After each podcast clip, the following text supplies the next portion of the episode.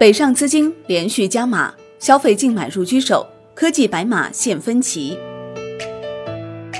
本周北上资金已连续两天净流入，累计净买入六十多亿元，大消费依旧是首选。科技白马现分歧，存在一定的抛售压力。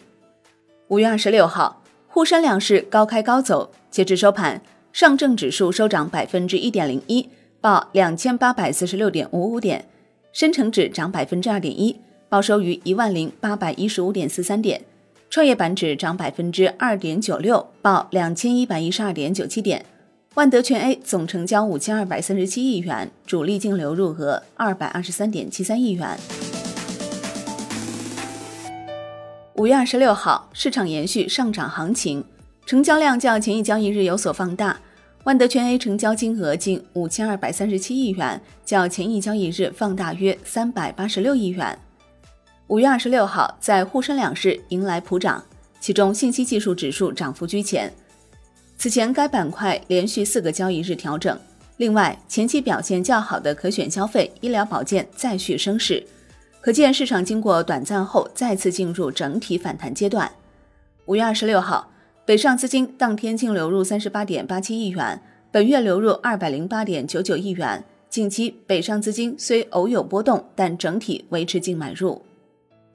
本周北上资金连续两天净买入，累计净买入六十多亿元。Wind 统计显示，从北上资金持股变动金额行业分布来看，日常消费净买入超过八十亿元，位居首位。此外，医疗保健、房地产、可选消费、公用事业等板块买入金额也较多，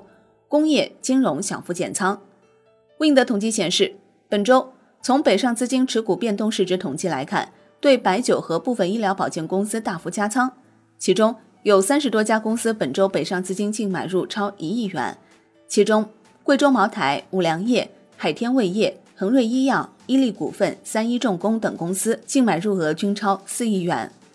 北上资金在加仓白酒、医疗保健股的同时，对部分科技白马、消费股也进行了调仓。